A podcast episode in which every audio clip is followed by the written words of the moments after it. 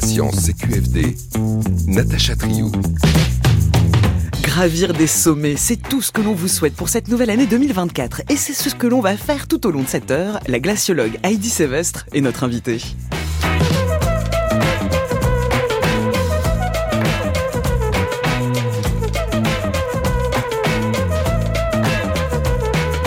Scientifique et exploratrice, elle porte la voix des glaciers, ce qu'elle a étudié partout dans le monde, ceux des Alpes, du Svalbard, de l'Antarctique et des tropiques jusqu'à l'emblématique mer de glace, le plus grand glacier continental français, devenu l'un des symboles les plus éloquents du changement climatique. Tous sont rongés par l'augmentation des températures.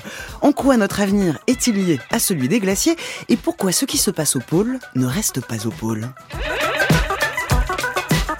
Heidi Sévestre, The Snow Must Go On. Heidi Sylvestre, bonjour. Bonjour Natacha. Vous êtes glaciologue rattaché au Conseil de l'Arctique à la MAP. Mille merci d'avoir accepté notre invitation. Je suis ravie, merci à vous. Merci et bienvenue à vous qui nous écoutez. Bonne année à toutes et tous.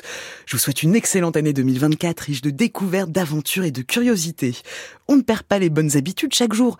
On vous accompagne votre écoute d'un live tweet sur X, anciennement Twitter. On vous a concocté de nombreux liens et de ressources pour compléter cette discussion. C'est tout de suite sur notre fil à Science CQFD. Alors quel est le constat global de l'état de santé des glaciers? Comment prépare-t-on une expédition de glaciologie?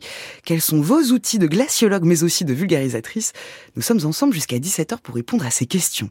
On commence avec notre archive du jour et la voix d'un acteur majeur pour les sciences du climat avec Claude Lorius. Il fut l'un des premiers scientifiques à alerter sur le changement climatique. Nous sommes en 1969. Si la composition de la neige dépend de la température à laquelle elle s'est formée, on doit, à partir de la détermination de cette composition, retracer les conditions de température qui régnaient dans l'atmosphère au cours des époques passées. Et ceci a été effectivement fait dans un trou de 1400 mètres foré au Groenland, il a été ainsi possible de montrer que le climat sur la Terre s'était brusquement réchauffé il y a environ une dizaine de milliers d'années, et il s'était réchauffé de plusieurs degrés centigrades. Avant cette date, existait une période froide durant laquelle le volume des glaciers était beaucoup plus important.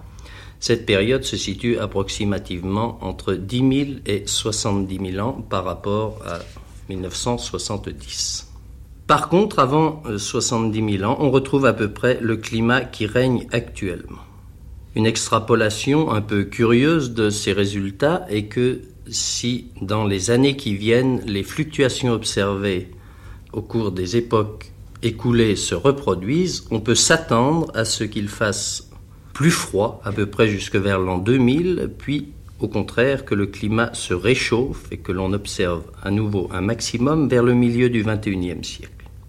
Nous ne serons sans doute pas là pour vérifier cette hypothèse. Voilà la voix de Claude Lorius, glaciologue, sur France Culture le 21 avril 1969. Heidi Savestre, il me semble que vous l'aimez beaucoup. Ah, je suis très touchée d'entendre la voix de Claude Lorius. Pour nous, c'est un monument de la glaciologie. C'est vraiment lui qui a compris qu'en allant chercher ces glaces au bout du monde, on pouvait reconstruire le climat sur des périodes gigantesques. Là, en ce moment, grâce à Claude, en fait, j'ai des amis en Antarctique qui cherchent de la glace qui a plus d'un million, voire 1,5 million d'années. C'est extraordinaire. Il parlait justement de, l'état euh, des glaces. On était en 1969. On se rend compte aujourd'hui que les glaces sont encore plus sensibles au changement climatique qu'on ne le pensait. Complètement. Alors c'est vrai que ces glaces, c'est les meilleurs baromètres du climat. Hein. on dit souvent que les glaces rendent l'invisible visible. C'est très beau. En fait, de visu, hein, à l'œil nu, on voit pas le CO2 qui augmente dans l'atmosphère, on le mesure, mais les glaces, ben on le voit, on voit quand la mer de glace se rétrécit, quand les glaciers polaires reculent, on sait qu'il y a une anomalie qui est en train de se passer. Et donc c'est tout à fait normal que plus on brûle d'énergie fossile, plus il y a de CO2 dans l'atmosphère, plus il fait chaud et plus les glaces se retirent. Mais aujourd'hui, on se rend compte véritablement que ces glaces sont beaucoup, beaucoup plus sensibles qu'on le pensait. Le changement climatique euh, se produit dans la cryosphère plus rapidement et de manière plus dramatique que partout ailleurs sur la planète. Comment on va parler euh, tout au long de cette heure de cryosphère, de banquise, de glace de mer? Quelle est la différence entre toutes ces dénominations? Ah oui, alors le jeu des sept familles des glaces, c'est une bonne question. Alors le mot cryosphère, en fait, ça rassemble toutes les régions de neige et de glace sur Terre. Donc, on peut tout mettre dans le même sac. La banquise, le permafrost, le sol gelé, les glaciers, les calottes polaires, tout ça, ça va sous la coupelle de la cryosphère. Et ensuite, dans ce seau de la cryosphère, ben, il y a plein de catégories différentes. Cette banquise, c'est la croûte de glace qui se forme sur les océans polaires. Le permafrost, c'est donc ce sol gelé en permanence. Et moi, j'étudie beaucoup les glaciers, comme la mer de glace, les glaciers de montagne, et aussi les calottes polaires, et on en a deux, le Groenland au nord et l'Antarctique au sud. Mais justement, quelles sont les différences entre les glaciers d'Arctique et d'Antarctique? Il y a une différence de taille, d'accord Il y a une sacrée différence de taille. Alors, ce qu'on remarque, c'est déjà que l'Arctique se réchauffe beaucoup plus vite que l'Antarctique. Aujourd'hui, l'Arctique, ben, c'est avant tout un océan, l'Arctique. Et c'est cet océan est couvert en partie de banquise. Et autour de l'océan, on a des terres plus ou moins enneigées, plus ou moins englacées. Et aujourd'hui, l'Arctique, on le voit, hein, se réchauffe quatre fois plus vite que le reste de la planète, avec des conséquences donc dramatiques, autant sur la banquise que sur les glaciers qui sont terrestres. Et en Antarctique, là c'est un peu l'inverse. En fait, on a un continent qui lui est recouvert d'une sacrée plâtrée de glace. Et l'Antarctique, on, on, le détecte maintenant, se réchauffe lui deux fois plus vite que la moyenne planétaire. Et voilà, que ce soit deux fois ou quatre fois plus vite, c'est dramatique parce que si on perd une partie des glaces en Arctique au nord ou en Antarctique au sud, eh ben ça nous impacte directement chez nous au quotidien. Alors comment ça nous impacte justement? Alors si on regarde les régions polaires, elles nous impactent déjà parce que si l'Arctique perd sa banquise, ça perturbe en fait notre météo chez nous au quotidien. On est en train de voir que tout est lié. Voilà, le climat, euh, c'est plein de ficelles qui sont reliées les unes aux autres. Et si on continue à atomiser la banquise arctique, parce que c'est vraiment ce qu'on est en train de faire, en 40 ans, on a perdu 40% de la surface de banquise en Arctique, eh ben on se rend compte que chez nous, en fait, jusqu'en France, ça peut créer des événements météorologiques extrêmes. Alors c'est par exemple des périodes de sécheresse qui peuvent durer plusieurs jours, plusieurs semaines, voire plusieurs mois. C'est des périodes, au contraire, de précipitations très très intenses. C'est des vagues de grand froid ou au contraire des vagues de chaleur extrême. Et on arrive vraiment à relier ce qui se passe chez nous avec ce qui se passe au nord euh, dans l'Arctique. Comme vous dites, hein, il y a cette euh, étude parue dans la revue Nature Communication en juin 2023. En Arctique, on observe donc une réduction de 40% en 40 ans de la banquise et l'Arctique pourrait être privé de banquise en été dès les années 2030. Ouais, c'est absolument terrible. Alors, c'est une étude parmi beaucoup d'autres, mais ça nous montre qu'on n'est vraiment pas en train de prendre la direction du tout. Et cette banquise, voilà, on en a terriblement besoin. En fait, derrière cette banquise, si on ramène ça chez nous, c'est notre agriculture, c'est notre météo du quotidien, c'est notre économie, quoi, c'est la santé de la population. Et moi, ce que j'essaie de faire, c'est de montrer que voilà, ces glaces, on en a encore désespérément besoin. Oui, c'est ça, vous dites dans une interview, c'est ça, la glaciologie, étudier les glaciers pour mieux protéger les populations locales. Ouais, moi vraiment très sincèrement, je pourrais étudier les glaciers pour les glaciers, parce que je les trouve traitement fascinants, hypnotisants de beauté. Mais vraiment aujourd'hui, on a une énorme responsabilité. Parce que si le Groenland et l'Antarctique perdent leur glace, c'est jusqu'à 65 mètres d'élévation du niveau des mers. Et 65 mètres, voilà, c'est des milliards de personnes qui sont concernées par ça. Donc aujourd'hui, oui, si on part au fin fond de l'Arctique, au fin fond de l'Antarctique, si on étudie la mer de glace, c'est parce que derrière chaque mètre cube de glace, eh ben finalement, ce sont des vies humaines. Et le GIEC l'annonce, hein, dans les 17 prochaines années, 87 millions de personnes seront concernées non seulement par la montée des eaux, mais aussi par les grandes marées ou des tempêtes. Ouais, exactement. Et des sols agricoles hein, qui vont se faire grignoter par des intrusions d'eau salée. On parle de l'Arctique, de l'Antarctique, mais il y a aussi d'autres types de glaciers dont on parle moins, les glaciers tropicaux. Mm. Il en reste à peu près 3000 sur les 220 000 glaciers dans le monde. Vous les avez étudiés? Ah, je les adore, ces glaciers tropicaux. mais c'est, c'est magique quand même que de se dire aujourd'hui, le long de l'équateur, on a encore des glaciers. Alors, ils sont protégés par le fait que ces glaciers sont à haute altitude. Là, il y a quelques semaines, il y a bah, un mois, je revenais de Colombie. Et en Colombie, on a des glaciers sur des volcans à 5000 mètres d'altitude. Et en fait, c'est des glaciers qui me touchent beaucoup parce qu'ils sont sincèrement un peu trop petits déjà aujourd'hui pour amener suffisamment d'eau. Hein. Ça reste quand même des châteaux d'eau naturels, ces glaciers tropicaux. Mais ils ont une importance culturelle pour les communautés locales, pour les populations autochtones qui est considérable. Et en Colombie, où je travaille beaucoup, on a donc les communautés qui s'appellent les Kogis, qui vénèrent ces glaciers. Et moi, ça me touche beaucoup parce que j'ai l'impression d'être un peu euh, la même chose dans les Alpes, quoi. Ces glaciers me touchent, ces glaciers, c'est notre identité, c'est notre culture. Et c'est pour ça aussi qu'il faut les protéger. Ces glaciers, on va continuer de les explorer, mais à vos côtés, quelles ont été vos expériences au chevet des glaciers? Comment êtes-vous devenu glaciologue? Restez avec nous.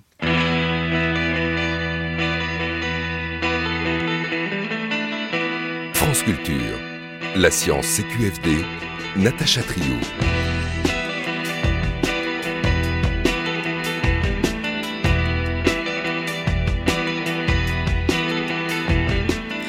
En direct sur France Culture, on commence l'année en beauté avec la conquérante du froid, la glaciologue Heidi Sévestre. Nous venons de voir que le mauvais état de santé des pôles est dû au changement climatique, que le réchauffement est quatre fois plus rapide en Arctique et deux fois plus rapide en Antarctique que dans le reste du monde. Mais parlons à présent de votre parcours, de comment vous en êtes arrivé là, Heidi Sévestre. Vous êtes née le 11 mars 1988 à Annecy. Comment votre enfance dans les Alpes a-t-elle influencé votre choix de carrière? C'était vraiment une enfance bucolique. Mmh. J'ai grandi dans ce petit village Gruffy à côté d'Annecy et franchement, je passais le plus clair de mon temps à faire des cabanes dans la forêt, à essayer de me lever tôt le matin pour surprendre les animaux sauvages. Et petit à petit, bah, à force d'être entouré de montagnes, ces montagnes, on a envie de les grimper, on a envie d'aller jusqu'au sommet. Et mes parents adoraient l'alpinisme, donc ils m'ont vraiment encouragé à découvrir le monde de la haute montagne. Et pour moi, ça a été euh, un choc, une révélation, en fait, de découvrir qu'au sommet de ces montagnes, on a ces neiges éternelles, on a ces glaciers. Pour aller les voir, faut qu'on s'équipe, on a l'impression d'être un peu des cosmonautes, avec des crampons aux pieds, des piolets à la main. Et en fait, j'ai eu vraiment une rencontre déterminante dans ma vie. Quand j'ai eu 17 ans, j'ai rencontré un guide de haute montagne, Hubert Créton, et je le salue, qui est un guide de Verbier, et on a beaucoup parlé, et je savais pas trop quoi faire de ma vie, mais je voulais rester en montagne. Et Hubert m'a dit, bah, tu sais, Heidi, il y a des gens, on les paye pour étudier les glaciers, ils s'appellent les glaciologues. Pourquoi est-ce que tu ferais pas ça? Et donc, ça m'a vraiment, euh, ça a été déterminant. Ça m'a ouvert une porte que je ne savais pas qu'elle existait. Et depuis, j'ai cette chance d'être devenue glaciologue. On entend hein, en effet l'aspect rencontre déterminante de Hubert Créton. Est-ce que on entend aussi votre passion des glaciers? Est-ce que vous identifiez d'où vient aussi euh, ce virus des sciences, ce virus de la compréhension, de la connaissance? Je pense que ça vient de mes parents. En fait, je me souviens quand on était euh, petit avec mon frère, mes parents nous emmenaient toujours en balade avec un objectif. Aller chercher des fossiles, aller explorer une grotte. On a beaucoup de grottes de calcaire près de chez moi. Aller observer certains animaux, euh, aller chercher du hou euh, pour les fêtes de fin d'année. Et ils avaient goût de nous transmettre cette curiosité. Et je pense que derrière la science, il y a la soif de comprendre, d'apprendre. Il y a ces enquêtes policières que l'on met en place pour mieux étudier ces environnements qui nous dépassent. Et donc vraiment, je le dois à mes parents, ouais, ce goût de la science. Et puis, enquête, la glaciologie, c'est un travail d'enquête. Ah mais j'adore, j'adore cette enquête policière parce que les glaciers, franchement, euh, ils sont pas très bavards et, euh, et, nous on essaie de les faire parler. Et donc ça nous creuse beaucoup la tête. Comment est-ce qu'on fait parler un glacier? Quel type d'instrument est-ce qu'il faut utiliser? Comment est-ce qu'on va sur le terrain avec une équipe pour avoir les données dont on a besoin? Et ça, bah, c'est ce qui nous motive tous, nous les glaciologues. C'est un privilège en fait de pouvoir mettre en place des enquêtes policières sur les glaciers. On va voir dans quelques instants justement comment vous y prenez pour faire parler les glaciers. Mais avant ça, je continue le, le fil de votre parcours. Lors de votre master de glaciologie, vous avez consacré votre premier mémoire au glacier du Quelle est son histoire? Ah, le glacier Trient. C'est un glacier, oui, euh, oui c'est un glacier qui est en fait du côté suisse, juste à la frontière franco-suisse, dans le massif du Mont Blanc. Mais ce glacier, il a une histoire de fou. En fait, dans les années 1870, les glaciers ressortaient de quelques siècles où il faisait assez froid, il y avait beaucoup de neige. Ils étaient plutôt en bon point. Hein. Euh, ils sortaient de ce petit âge de glace. Et à l'époque, le glacier du Trient, on allait découper des morceaux de glace, des de glace absolument gigantesque pour préserver la nourriture dans les grandes villes. Parce que en campagne, on avait des glacières, donc des trous qu'on faisait dans le sol pour stocker la nourriture, mais dans les grandes villes, on pouvait pas le faire. Et donc, faut s'imaginer que des blocs du glacier du Trient partaient au travers de la Suisse, mais aussi en France, de Paris à Marseille. Donc, de se dire qu'ici, il y a eu des morceaux du glacier du Trient, c'est très touchant. Et moi, ce qu'on m'a demandé de faire pendant mon master, c'était de reconstruire l'histoire de ce glacier. Et en fait, c'était bouleversant de voir des photos de ce glacier dans les années 1870-1880, gigantesque, somptueux. Et moi, ce que j'avais sous les yeux, c'était juste des lambeaux de glace. Et je pense que ça a été vraiment pour moi le premier électrochoc. Autant je savais que les glaciers disparaissaient, autant de le voir, c'est vraiment bouleversant. Oui, mais c'est comme euh, le cas de la mer de glace. On a tous en tête ces lithographies de la mer de glace qui descend jusque dans la vallée de Chamonix. Qui grignotait euh, des morceaux de forêt, des champs, voire des fermes. On en avait peur à l'époque de la mer de glace. On avait tellement peur quand elle était grosse, quand elle grossissait, qu'on était allé chercher l'archevêché, je crois, de Genève pour faire sortir le diable de ces glaciers parce qu'ils étaient beaucoup trop gourmands. Et ça, je pense, a un peu trop bien marché aujourd'hui quand on voit l'état de nos glaciers. En 2011, vous avez commencé une thèse de 4 ans au Svalbard. Elle portait sur la dynamique des surges glaciaires. Ce travail a figuré en couverture de Science Magazine en décembre 2017. Qu'est-ce que ce phénomène? C'est parce que ça reste encore l'une des plus grandes énigmes en glaciologie. Mais oui, mais malgré mon doctorat, ça reste encore une très grande énigme en glaciologie. C'est incroyable les surges glaciaires. Bon, je suis un petit peu biaisée, je pense, par rapport au sujet. En fait, il faut s'imaginer qu'un glacier, il est toujours en mouvement. La plupart des glaciers, et c'est une expression anglaise, on s'en moque que les glaciers ont un mouvement très lent. Et en fait, on remarque qu'il y a une toute petite catégorie de ces glaciers qui est un peu bipolaire. C'est-à-dire que pendant des années, voire des décennies, ils vont s'écouler très très lentement, quelques centimètres, quelques mètres par an. Donc c'est vraiment très lent. Et d'un coup, ces glaciers, ils s'énervent, ils se réveillent et ils vont se mettre à accélérer. Et un glacier qui accélère, ça peut être assez violent. Hein. On peut avoir des glaciers qui font des dizaines de kilomètres de long, des centaines de mètres d'épaisseur. Donc c'est un bulldozer qui va tout défoncer sur son passage. Il va se comporter de la sorte pendant quelques années et d'un coup, tout s'arrête. Et le problème, c'est que ces glaciers qui s'étirent, qui s'avancent, là en ce moment au Svalbard, on a un des glaciers les plus rapides de la planète, qui avance à 50 mètres par jour. Donc c'est vraiment gigantesque.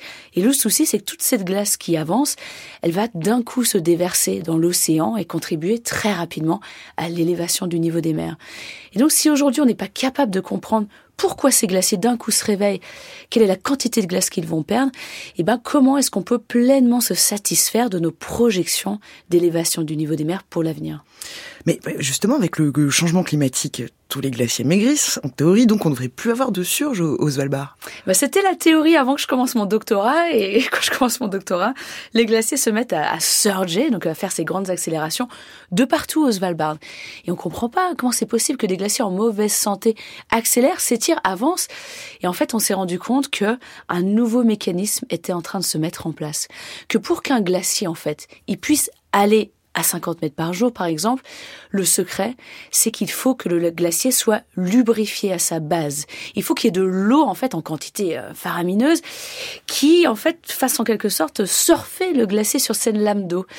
Et cette eau, en fait, elle peut être directement créée par la fonte de la glace accélérée par le changement climatique, par le fait que dans l'Arctique notamment, il pleuve beaucoup plus qu'avant. Donc on se rend compte que finalement le changement climatique peut encore plus accélérer la fonte de ces glaciers et suite à des surges, c'est pas bon pour un glacier. Hein. Suite à une surge, on a vu des glaciers qui perdaient 80% de leur volume. Et là, vu le climat actuel, ils vont pas le récupérer. Et les surges, ce sont un peu euh, leur champ du cygne. Ouais, c'est un peu le champ du cygne et autant c'est un phénomène, mais visuellement euh, extraordinaire. C'est vraiment un des phénomènes naturels les plus dramatiques que l'on peut voir sur Terre. Ça fait du bruit, un glacier qui surge, ça crée des tremblements de terre autour de lui, ça vèle beaucoup d'icebergs, donc les icebergs se décrochent de façon extrêmement violente d'un glacier qui surge. Mais finalement, autant moi je suis hypnotisée par le phénomène, autant quand je vois mes glaciers préférés qui commencent une surge, c'est pas bon signe. C'est étonnant à vous écouter. Euh, vous décrivez les glaciers comme des êtres vivants. Ah mais ouais, je les adore ces glaciers. Mais en fait c'est aussi une sorte de, petit tip, une petite astuce pour euh, qu'on puisse s'identifier à ces glaciers. Moi, un de mes objectifs, c'est vraiment que tout le monde tombe amoureux des glaciers autant que moi et que tout le monde euh, comprenne qu'ils sont importants. Et un glacier, c'est pas un panda, c'est pas une baleine. Hein. C'est difficile de, de s'identifier à eux. Et c'est vrai que j'en parle comme si c'était des membres de ma famille. Quoi. Ils me touchent énormément et je pense qu'il faut un petit peu plus les humaniser, ces glaciers. Ces glaciers euh, du Svalbard, justement, vous les découvrez lors de votre échange Erasmus. À propos de votre arrivée sur place, voici un extrait de votre ouvrage Sentinelle du climat paru en avril chez Harper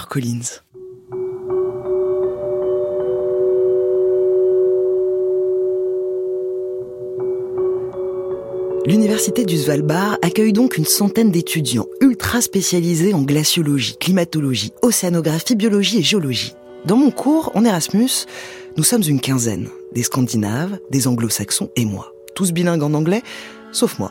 tous géologues et les meilleurs de leurs universités respectives, sauf moi. Les premières semaines, je n'ai pas trop à m'en inquiéter. Chaque semestre débute par un cours de technique de survie en Arctique. On est jeté dans le bain, au propre et au figuré, tout juste doté d'instructions à suivre à la lettre. Je crois maîtriser quelques techniques. Skier, bien sûr, marcher sur un glacier, observer la neige, escalader, m'orienter, me protéger du froid. Mais ici, tout prend des proportions gigantesques, déconcertantes. Quand on ne vous apprend pas à monter une tente, avec des moufles et sous des rafales de vent, il faut apprendre à tirer, malgré sa peur des armes, sur les ours éventuels, apprendre à nager en combinaison de survie dans l'eau glaciale des fjords, à mener un zodiaque, et surtout, surtout, à vivre avec un froid dont l'intensité m'est inconnue. On nous embarque sur les MS Stockholm, un super bateau d'exploration polaire des années 50, à la découverte de l'archipel. Je suis malade, la fille des Alpes n'a pas le pied marin, je suis éblouie.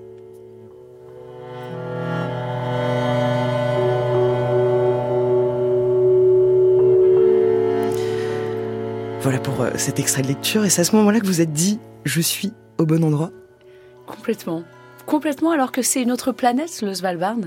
Il n'y a pas d'arbres, il y a 6% de végétation, les montagnes sont mises à nu et 60% des terres sont recouvertes de glaciers. Et quand j'arrive là-bas, je me dis, bah, c'est ça, c'est exactement ce qu'il me fallait. C'était quand même très déconcertant d'arriver sur cette autre planète à 4000 km de la France, à 1000 km du pôle Nord. Mais j'ai compris que ça allait être vraiment une étape déterminante pour devenir glaciologue et pour me spécialiser sur l'étude des régions polaires. Vous habitez toujours au Svalbard. En quoi c'est particulièrement intéressant d'ailleurs pour les glaciologues?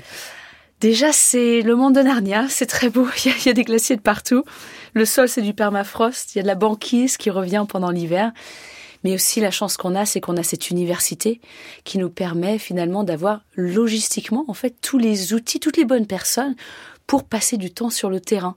Et le premier glacier, il est à 2 km de l'université. C'est ça qui est extraordinaire. Donc, on a une université au cœur de notre laboratoire d'études. Et ce qui est fou, c'est qu'aujourd'hui, ce laboratoire d'études, aussi beau qu'il puisse être, c'est devenu, malheureusement, et c'est terrifiant, l'endroit qui se réchauffe le plus vite sur Terre. Donc le Svalbard et la mer de Barents, qui est autour du Svalbard, se réchauffent 6 à 7 fois plus vite que le reste de la planète. Et là, on sait que de façon globale, la planète s'est réchauffée de 1,2 degré à peu près hein, depuis l'ère pré-industrielle. Bah, au Svalbard, juste depuis les années 60, les températures ont gagné 6 degrés. Donc quand on est dans un écosystème où tout est fait de neige, tout est fait de glace, et eh ben forcément cette cathédrale de glace est en train de s'effondrer. Mais pourquoi justement le Svalbard est, est devenu l'épicentre du changement climatique? Oui, c'est surtout lié en fait à la banquise. Alors ce qui est malheureux, c'est que la fonte de la glace accélère le réchauffement et accélère encore plus la fonte de la glace. En fait, cette banquise, donc cette croûte de glace posée sur l'océan glacial arctique, c'est vraiment le meilleur climatiseur que l'on a sur Terre, c'est fascinant. Elle a un super pouvoir, cette banquise. Puisqu'elle est blanche, elle renvoie le rayonnement solaire en grande partie en direction de l'espace. Donc on se débarrasse de la chaleur grâce à cette banquise. Et on l'a dit, voilà, cette banquise, elle réagit très fortement au changement climatique. Donc à la place de cette banquise, qu'est-ce qu'on a?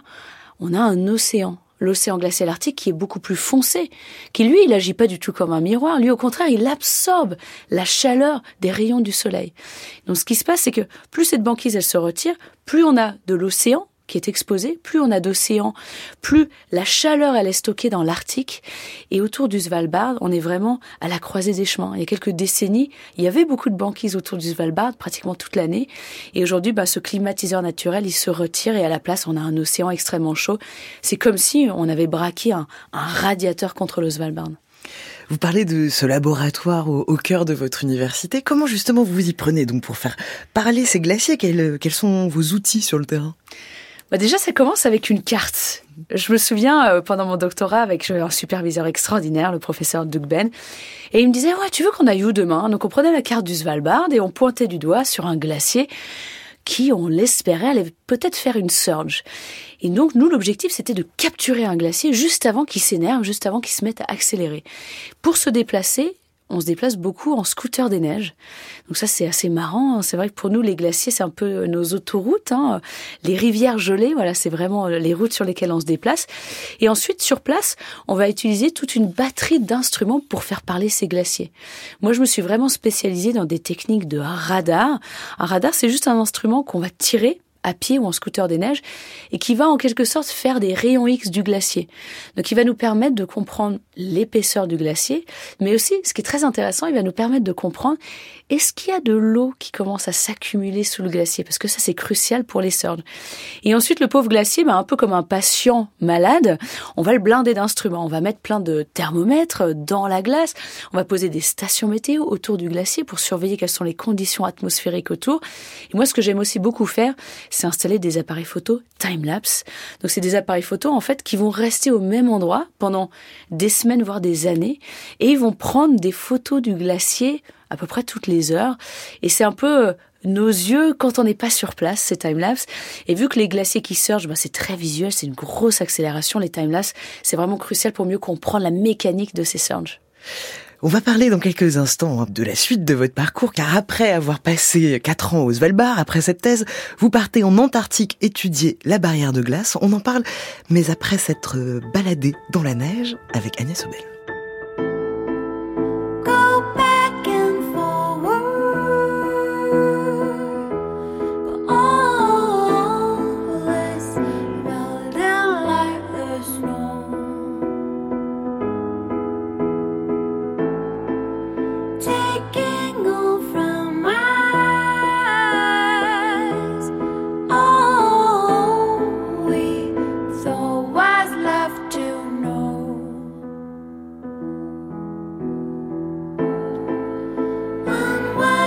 treasure.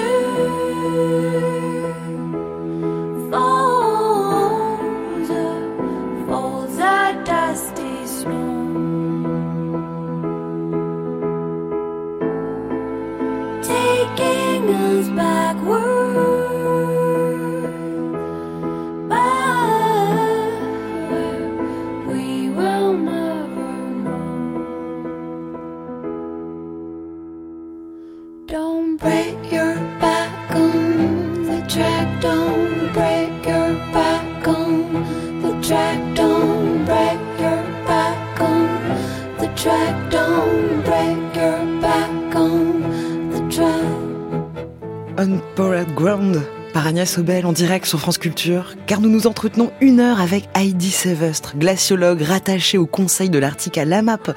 Nous venons de voir que les surfaces blanches, calottes polaires ou banquises, en réfléchissant le rayonnement solaire, maintiennent les régions polaires froides et stabilisent le climat global.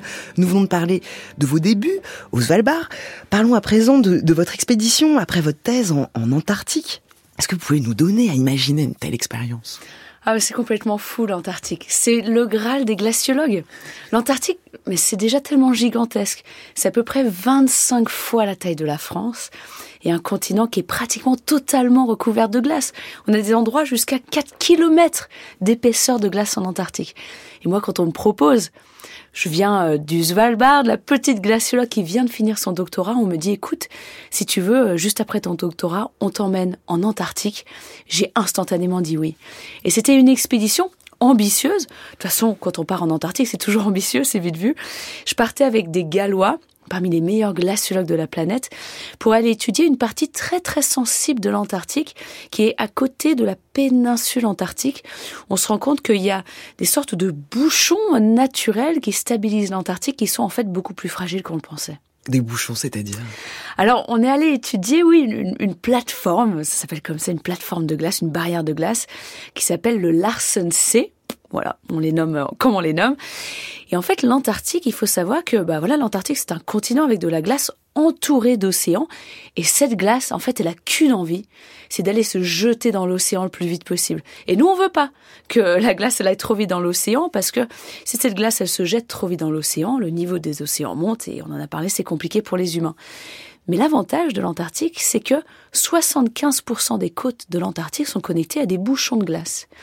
Et ces bouchons, c'est notamment le Larsen Donc c'est tout simplement de la glace continentale qui a continué à s'écouler sur l'océan, mais en étant coincée dans des baies naturelles. Donc c'est comme si la glace, elle freinait aux quatre fers, comme si elle avait les pieds, les mains coincés contre la baie elle ralentit la glace qui est derrière. Donc, c'est génial pour nous d'avoir ces, ces stabilisatrices naturelles de la calotte polaire antarctique. Mais le souci, c'est que même en Antarctique, ça se réchauffe. Donc, c'est que l'océan se réchauffe et grignote ces barrières de glace par dessous et que on a même des canicules au niveau de l'air en Antarctique.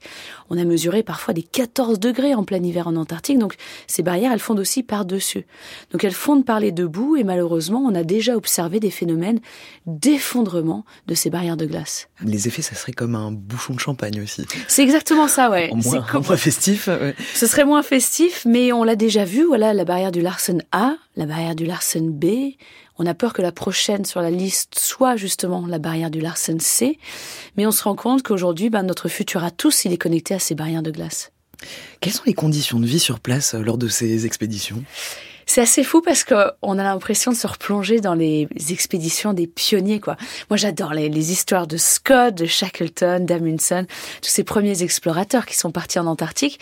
Ben, on part un peu comme eux, en fait, parce que quand on est sur place, on dort exactement dans les mêmes tentes que Scott, des tentes vraiment basiques, très lourdes, qui peuvent subir des vents jusqu'à 200 km heure. Et nous, on est parti, en fait, on est resté sur la barrière de glace pendant six semaines à camper. Et ce qui était génial, c'est qu'on était un peu euh, les gypsies du Larsen les nomades du Larsen parce qu'on se déplaçait toutes les semaines euh, pour étudier une nouvelle partie du Larsen Et on était une des premières expéditions à pouvoir le faire. Et c'était magique de se dire que voilà, on est la poignée d'humains qui a pu poser ses pieds sur le Larsen Dans votre ouvrage euh, la, sentinelle du climat, vous dites chaque geste est pénible, tout notre corps fait mal, nous vivons dans la crainte des gélures. oui, alors horrible. c'est vrai que c'est pas très sexy raconter comme ça, mais c'est la vérité. En fait, tout prend du temps. Tout prend du temps. Quand on veut se brosser les dents le matin, ben voilà. Alors il faut de l'eau. D'où elle vient l'eau? Ben, il faut la faire fondre. Il faut faire fondre la neige. Ensuite, on prend son dentifrice. Bah, le dentifrice est gelé. Donc, on met son dentifrice contre son ventre. C'est pas très agréable. On essaie de faire fondre la pâte du dentifrice. Ensuite, bah, on se brosse les dents avec des moufles. Euh, donc, tout prend beaucoup de temps. Mais c'est ça qui est génial, je trouve, quand on part en expédition. C'est qu'on redécouvre, en fait, le plaisir des tout petites choses. Et il faut accepter que ça prend du temps. Il faut accepter que la nature, en fait, c'est elle qui va nous dicter l'emploi du temps de la journée. Et je pense qu'on revient à des choses qui sont très simples et ça, pour moi, j'en ai besoin, en fait, de me ressentir toute, toute petite par rapport à cette nature et que ce soit elle, finalement, qui prenne les décisions toute la journée. Vous avez euh, changé d'ailleurs un peu les codes de l'expédition scientifique polaire traditionnelle avec une expédition que vous avez montée en 2021, les Sentinelles du climat au Svalbard. Comment ça s'est passé, justement, cette, euh, cette expédition? Ouais, on voulait un peu donner un coup de pied dans la fourmilière des expéditions polaires classiques. Alors, on n'a rien inventé, hein. on s'est beaucoup inspiré des Jean-Louis Etienne ou des Madeleine Griselin. Déjà, on voulait faire une expédition 100% euh, féminine. C'était pas par hasard d'être une équipe de femmes scientifiques, parce que en glaciologie ou en climatologie, il y a peu de femmes. Ça reste un monde encore très masculin. Les rapports du GIEC, je crois, c'est 30% à peu près des auteurs qui sont des femmes. Donc, expédition 100% féminine et je me suis entourée de trois nanas, mais extraordinaires, super badass, euh, qui venaient des quatre coins du monde, mais vraiment très spécialisées région polaire. Ensuite, on voulait aussi faire une expédition alors c'était assez tabou à l'époque. On s'est pris pas mal de portes dans la tronche, mais une expédition la plus propre possible. Propre parce qu'on voulait pas, en fait, en allant étudier ces glaces et cette neige dans l'Arctique, on voulait pas rajouter de la pollution. On n'a pas été parfaite. On est quand même allé au Svalbard en avion. C'est difficile de y aller. On était en plein Covid. On pouvait pas y aller autrement. Mais une fois qu'on était sur place, on a décidé de traverser une partie du Svalbard en ski, en tirant notre poulka, notre traîneau derrière nous. Et la dernière partie, c'est qu'on y était allé pour la science, évidemment, pour étudier en fait comment la pollution de l'air, toutes ces petites particules fines là dont on parle beaucoup à Paris, mais ces petites particules fines, lorsqu'elles retombent sur des surfaces très blanches, elles les salissent et de la neige ou de la glace qui est salie, elle va absorber le rayonnement solaire un peu plus rapidement et donc fondre un petit peu plus rapidement. Oui, que vous dites aussi euh, donc une expédition propre, donc où vous cherchez à réduire votre empreinte carbone. Donc, c'est dit aussi euh, dans cette démarche que la recherche doit faire attention à son empreinte carbone au même titre que les autres secteurs d'activité. Oui, c'est plus du tout tabou maintenant, heureusement. Alors, pas grâce à nous, mais je pense que c'était vraiment un besoin fort d'exemplarité. Sinon, on est les premiers à dire qu'il faut réduire son empreinte carbone au niveau global, mais aussi au niveau individuel. Il faut aussi que notre recherche, elle soit compatible avec les 1,5 degrés, par exemple. Et ce qui est génial, c'est qu'en France, il y a vraiment une super initiative qui s'est mise en place maintenant depuis pas mal de temps, qui s'appelle Labo 1.5. Et donc, qui vise à accompagner les laboratoires de recherche pour qu'ils arrivent à prendre des décisions, à réduire en amont l'empreinte carbone potentielle d'une expédition pour savoir est-ce que ça vaut le coup d'aller à telle réunion au bout du monde ou pas, d'aller à la COP ou pas. On a vraiment besoin aujourd'hui d'une boîte à outils pour réduire nous aussi l'empreinte carbone de nos activités. Et d'ailleurs, cette empreinte carbone euh, que vous êtes allé aussi, donc vous prélevez des échantillons de neige pour analyser la concentration noire de carbone. Et sur place, le réchauffement climatique avec ces phénomènes météorologiques imprévisibles et extrêmes, vous les avez aussi vécu de plein fouet. Ouais, c'était terrifiant en fait quand j'y repense cette expédition. On est parti au mois d'avril 2021 parce qu'au mois d'avril, normalement, il fait très beau, les conditions elles sont anticycloniques, il fait froid, il y a du soleil tous les jours. Et en fait, dès le début d'expédition, on remarque qu'il y a quelque chose qui est pas tout à fait juste. Il faisait 5 degrés quand on commence l'expédition alors qu'il devait en faire moins 20, moins 25. Et en fait, pendant tout le début de cette expédition, mais on se prend mais des baffes dans la tronche à cause de la météo qui était terrible. On n'avait que des tempêtes. Tous les deux jours, il y avait une nouvelle tempête qui arrivait. C'était des vents parfois jusqu'à 140 km heure. Et quand on est en ski et qu'on campe, eh ben vraiment on comprend qu'on risque de mourir en fait dans ces conditions-là. Et ce qui s'est passé un jour, c'est que les tempêtes devenaient de plus en plus violentes et nos amis météorologues nous envoyaient les prévisions météo à quelques heures d'intervalle. Et là ils nous disent mais là c'est pas possible en fait là où vous êtes, vous n'allez pas pouvoir tenir. Et donc en rigolant, je dis à mes à mes collègues, je leur dis écoutez là il y a plus qu'à s'enterrer finalement. Et ben une de mes amies me dit bah oui, il y a plus qu'à s'enterrer, c'est ce qu'on va faire. Et donc on a creusé un trou dans la neige, on est resté pendant trois jours pour laisser passer la tempête. Et sans ça, on n'aurait pas tenu le coup. L'érosion des glaciers continentaux provoque, euh, on l'entend tout au long de cette heure, des conséquences écologiques qu'on observe sur le terrain avec de grands bouleversements écosystémiques. Alors comment parvient-on à modéliser ces paysages futurs post-glaciaires? Pour le reportage du jour, nous sommes allés au Bourget du Lac, au Centre alpin de recherche sur les réseaux trophiques et les écosystèmes limniques de l'Université de Savoie. Et c'est avec vous, Céline Lausanne. Bonjour. Bonjour Natacha, oui, dans cette unité pluridisciplinaire, une équipe étudie comment les surfaces glaciaires vont évoluer d'ici la fin du siècle. Jean-Christophe Clément, biogéoécologue, Florent Artaud, chercheur à l'Office français de la biodiversité, et Jean-Baptiste Bosson du Conservatoire des espaces naturels de Haute-Savoie mêlent analyse biochimique de terrain, études satellites et modélisation pour suivre, ici dans les Alpes et partout dans le monde, plus de 210 000 glaciers pour esquisser les écosystèmes du futur.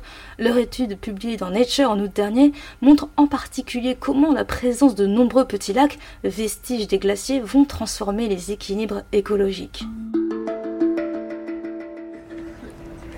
On se situe ici sur le campus euh, de l'Université Savoie-Mont-Blanc euh, au Bourget du Lac, en Savoie. On est entre euh, le massif des Bauges et le massif de, l'Épine.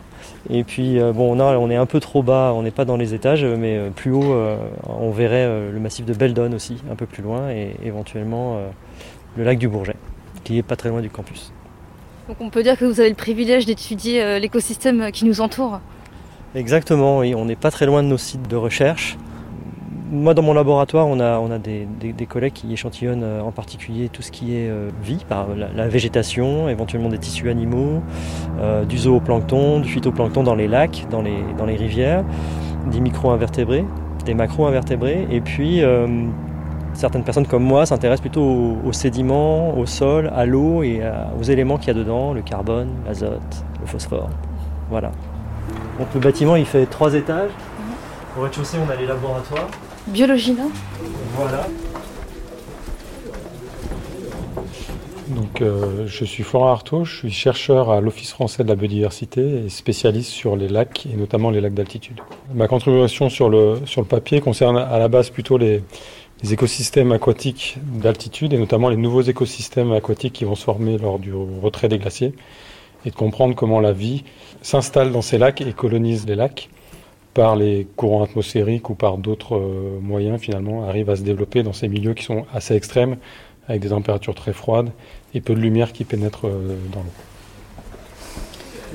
Euh, je m'appelle Jean-Baptiste Bosson, je suis glaciologue. Bah, moi, en passant beaucoup de temps avec des écologues, en fait, on n'avait pas le miroir de ça, et en fait, les glaciers, c'est des immenses écosystèmes qui abritent du vivant, qui conditionnent le vivant loin, à l'aval, euh, de par les eaux de fonte et aussi de par leur importance systémique sur Terre.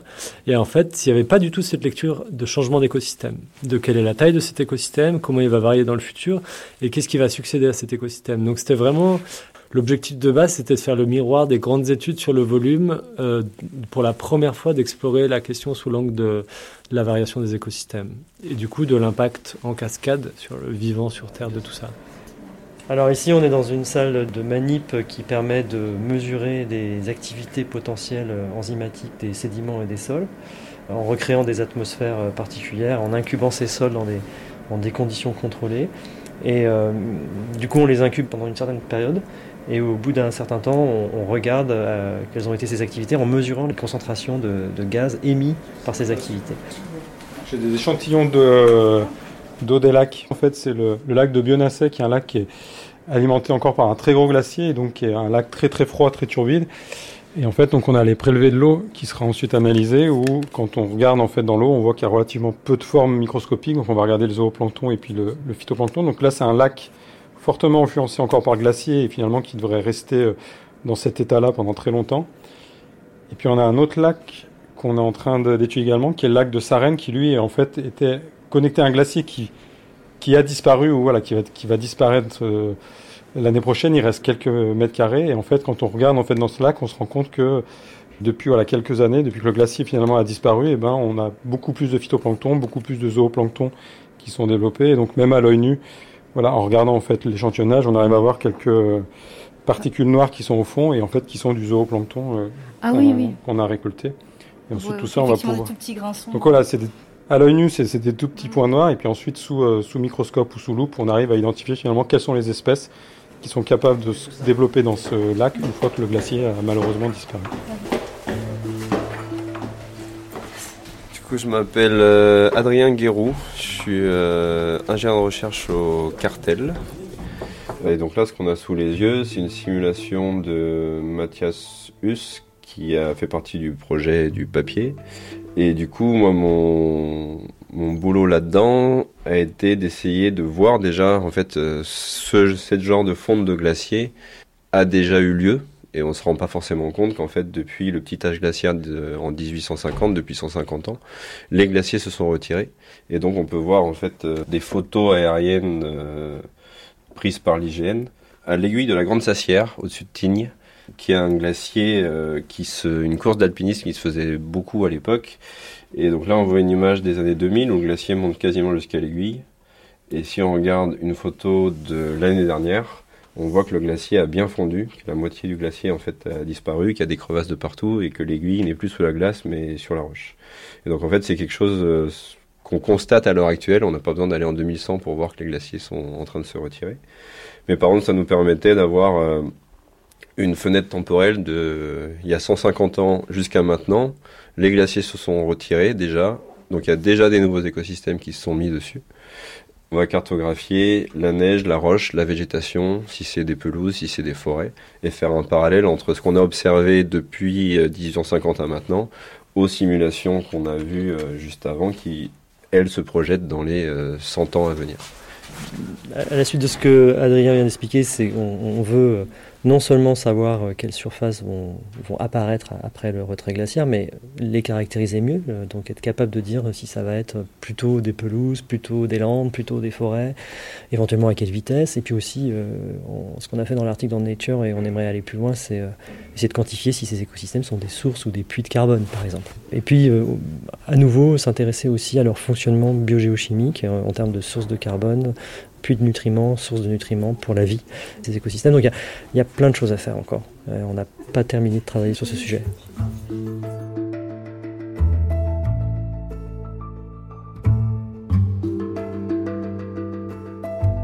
Merci Céline Lausanne pour votre reportage. Heidi Sylvestre, une réaction à ce qu'on vient d'entendre, je vous voyais sourire. Ah, je les adore déjà, ces scientifiques qui font un très très bon travail.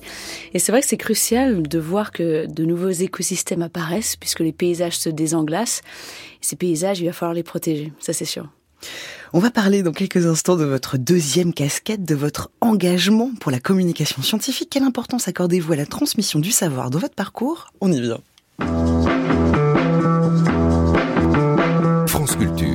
La science CQFD, Natacha Trio.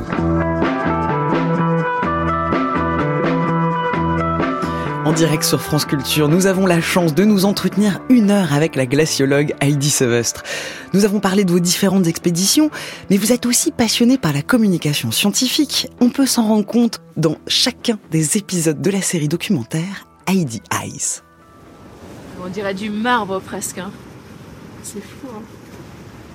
Ah, je crois que le bleu de la glace, c'est quelque chose qui nous hypnotise tous. c'est une grande partie de la raison pour laquelle je suis devenue glaciologue. C'est voir des trucs comme ça. Ah, c'est vraiment rare en tout cas de pouvoir voir la, toute base du glacier. Et la raison pour laquelle la glace est tout aussi bleue, c'est puisque la glace qui est à la base, elle est tellement écrasée sous le poids de la glace au-dessus que toutes les petites bulles d'air qui sont prises au piège dans la glace se sont échappées en fait sous la pression. Et plus il y a de bulles d'air, plus la glace elle a l'air blanche et moins il y a de bulles d'air, plus elle est bleue. Et le bleu c'est la seule couleur qui est euh, en fait qui ne passe pas au travers de la glace, qui est rebondie en quelque sorte. Et c'est pour ça qu'on voit euh, par nos yeux que la glace est bleue. Voilà, Heidi's Ice, un documentaire disponible sur TV5 Monde. Ce sont quatre épisodes de 12 minutes. La communication scientifique, c'est l'une de vos priorités. Mais pourquoi laisse particulièrement en ces temps de dérèglement climatique et de désinformation scientifique? Je suis convaincue que la science n'a pas d'impact si elle n'est pas communiquée. Et on écoutait Claude Lorius tout à l'heure. C'était vraiment un des pionniers de la communication. C'était un vulgarisateur hors pair.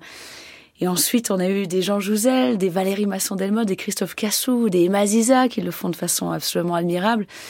Et c'est crucial aujourd'hui de, de comprendre, c'est un peu un, kit de premier secours en quelque sorte, de comprendre ce qui se passe avec notre climat pour mieux limiter notre impact sur le climat et mieux se préparer des changements à venir. Donc je suis convaincue qu'on a besoin que tout le monde comprenne c'est quoi un glacier? À quoi ça sert?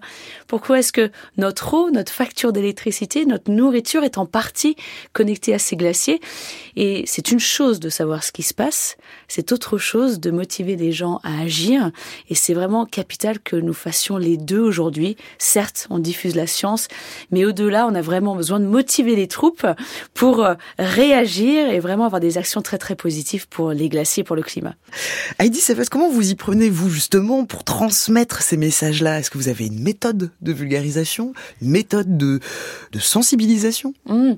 Je pense que déjà de parler avec son cœur, quoi, de, parler avec passion, avec enthousiasme, ça fait déjà une sacrée différence. Et aujourd'hui, je me rends de plus en plus compte, je me tire peut-être une balle dans le pied en disant ça, mais que c'est pas des chiffres, c'est pas des statistiques, c'est pas des graphes en fait qui vont convaincre les gens, qui vont les connecter en fait avec ces écosystèmes qui sont aliens et mystérieux. C'est vraiment par les émotions, c'est par du ressenti. Il faut le ressentir dans nos tripes en fait ce qui est en train de se passer avec le climat, avec la perte de ces glaciers. Et moi, c'est vrai que j'essaie de multiplier les outils pour diffuser ces connaissances, que ce soit donc des documentaires, que ce soit des livres, que ce soit aussi beaucoup bah, des interventions en présentiel pour vraiment regarder les gens les yeux dans les yeux et essayer de, de créer quelque chose ensemble. Et aujourd'hui, j'essaie, à mon tout petit niveau, hein, mais de diffuser ces connaissances au plus grand nombre, que ce soit pour le grand public, les jeunes et les moins jeunes, les entreprises, voire les gouvernements, et ça arrive de temps en temps. À propos de désinformation, vous êtes infiltré dans des groupes Facebook de climato-sceptiques. Pour quelle raison? Oui, alors c'était peut-être pas une bonne idée. Maintenant euh, que je regarde en arrière, c'est crucial pour moi en fait de comprendre comment est-ce que en 2024 il y a des gens qui pensent que la Terre est plate, qui pensent que si on met beaucoup de CO2 dans l'atmosphère, le climat ne changera pas. Et pour ça donc j'ai mené ma petite enquête. Euh, j'ai infiltré donc ces pages de climato-réaliste. Alors franchement, ne le faites pas, parce que c'est dangereux. ne pas reproduire chez soi. Voilà, je pense que j'ai fait euh, des arrêts cardiaques à répétition. Euh, mon cœur était en, ébullition quand je voyais euh, les bêtises qui étaient partagées sur ces groupes. Je devrais pas dire ça, parce que là, ils vont encore m'atomiser, je pense, sur les réseaux. Mais en fait, c'était assez fascinant, parce que ça m'a permis de comprendre que finalement, ces communautés, c'est des communautés qui croient à beaucoup d'autres conspiration aussi. Hein. Le climat euh, est une parmi beaucoup d'autres. Et c'est une communauté dans laquelle ils se sentent bien, en fait. Hein. Il y a des gens qui pensent comme eux qu'on nous ment sur le climat, que les chiffres de la NASA ou du GIEC sont de la manipulation. Et en fait, ces personnes-là, bah, c'est triste à le dire, mais c'est vraiment les extrêmes des extrêmes hein, par rapport à ce qui se passe au niveau de, des connaissances sur le changement climatique. Ces personnes-là, quelles que soient les données qu'on leur montre, on ne va pas les faire changer d'avis. Voilà, pour ces personnes-là, la Terre est plate, la Terre est plate. Voilà, c'est comme ça. Et en fait, c'est vraiment tout le reste qu'on a besoin d'embarquer, qu'on a besoin de sensibiliser. Et l'autre jour, on m'a dit, c'est les climatos je m'en foutistes qu'il faut aller voir. Et ben, c'est exactement ça. Et donc aujourd'hui, mon cheval de bataille, c'est plus d'aller voir des personnes qui sont curieuses, qui sont peut-être pas convaincues, mais qui ont aussi euh, cette capacité à utiliser leur zone d'influence pour essayer de faire bouger les choses. On est le 1er janvier, je suis obligé de vous poser la question. Quelle bonne résolution pour, pour, pour 2024 Bah déjà, je pense arrêter de m'énerver sur les climato-sceptiques. c'est une très bonne chose pour ma santé mentale. Et je pense qu'il faut vraiment que je, je continue à diffuser ces connaissances. Par exemple, aux établissements scolaires qui ont jamais la chance de croiser des scientifiques, de croiser des glaciologues. Là, ce qui m'obsède ces derniers temps, c'est par exemple des lycées techniques, alors que c'est vraiment des personnes clés qui vont nous permettre de nous adapter, de lutter contre le changement climatique. Donc si je peux faire passer un petit message, voilà, si vous n'avez jamais eu l'occasion d'avoir des glaciologues, des climatologues, n'hésitez pas à nous inviter. Moi, des Jean-Baptiste Bosson, des Valérie Masson-Delmotte, nous, on adore en fait aller voir justement ces, ces secteurs de notre société qui pour l'instant ont été un peu mis de côté alors qu'on a besoin de tout le monde. Sur ces bonnes résolutions, comment, pour finir, hein, comment mieux prendre soin des glaciers? Comment limiter la fonte? Comment limiter la fonte? Alors, il n'y a pas de baguette magique malheureusement hein, pour protéger ces glaciers. C'est pas les bâches blanches hein, qui vont nous permettre, euh, quand on couvre les glaciers, d'arrêter la fonte complète de tous les glaciers sur Terre.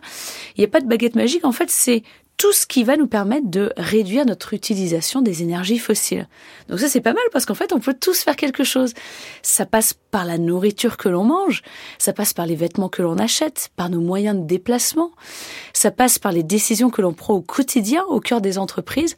En fait toutes les actions que l'on met en place au quotidien peuvent soit accélérer la fonte des glaciers, soit la ralentir.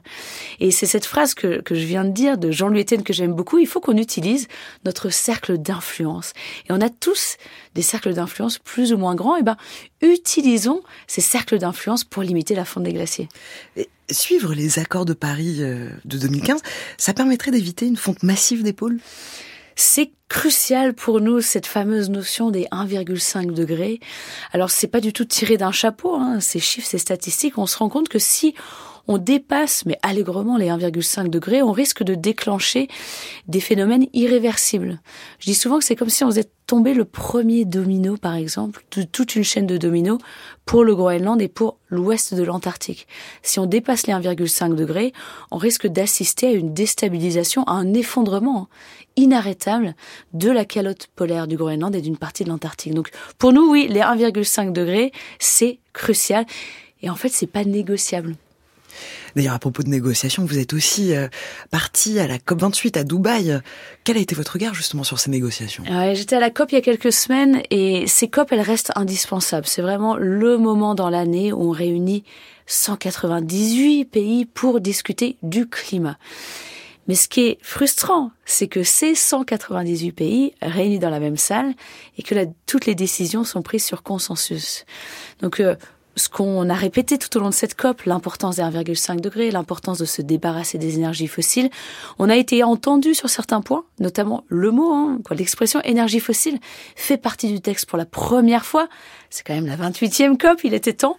Mais on a eu beaucoup de mal à faire partager notre science sur notamment ces points de bascule, c'est l'importance de ces 1,5 degrés.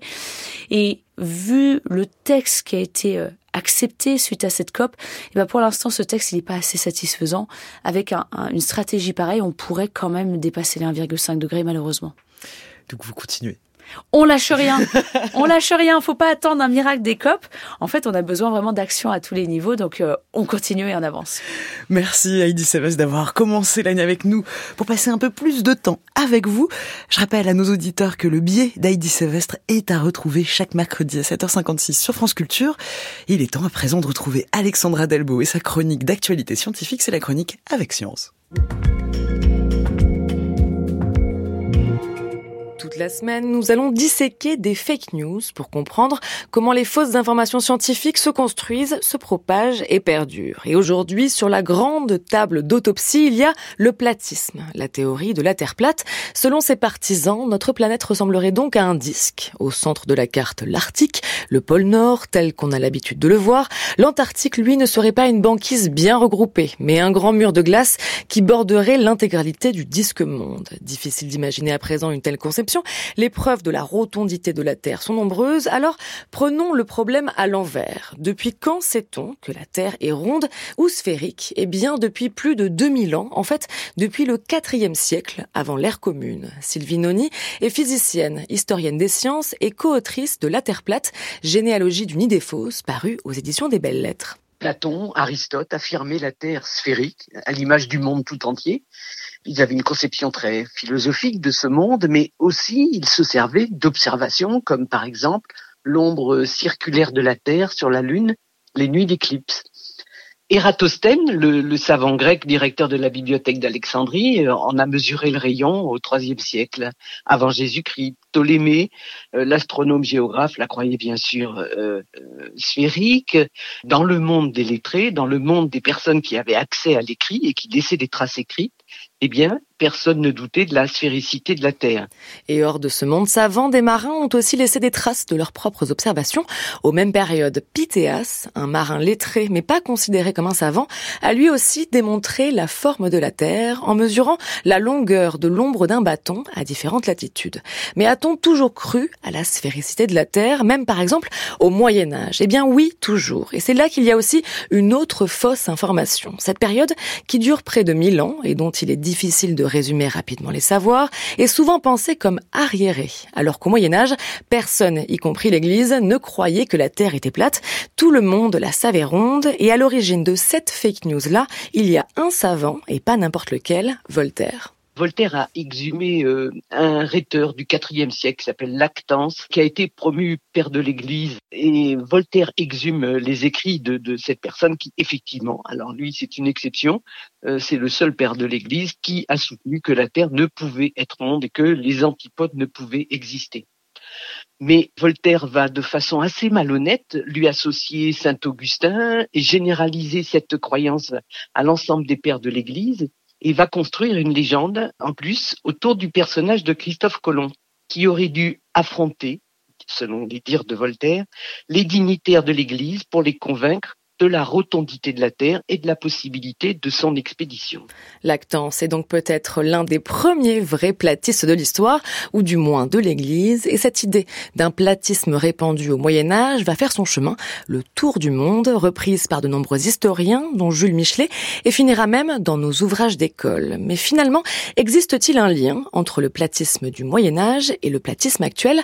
Alors, je ne peux pas tout à fait répondre oui, parce qu'aucun partisan de l'actuelle Terre plate ne s'appuie sur les textes de ce premier platiste, par exemple. Mais on peut tout de même identifier une similitude dans la construction de ces deux fausses informations, la posture du seul contre tous. Dans la légende autour de Christophe Colomb, qui aurait eu à affronter des dignitaires de l'Église arc-boutés sur une conception euh, platiste de la Terre.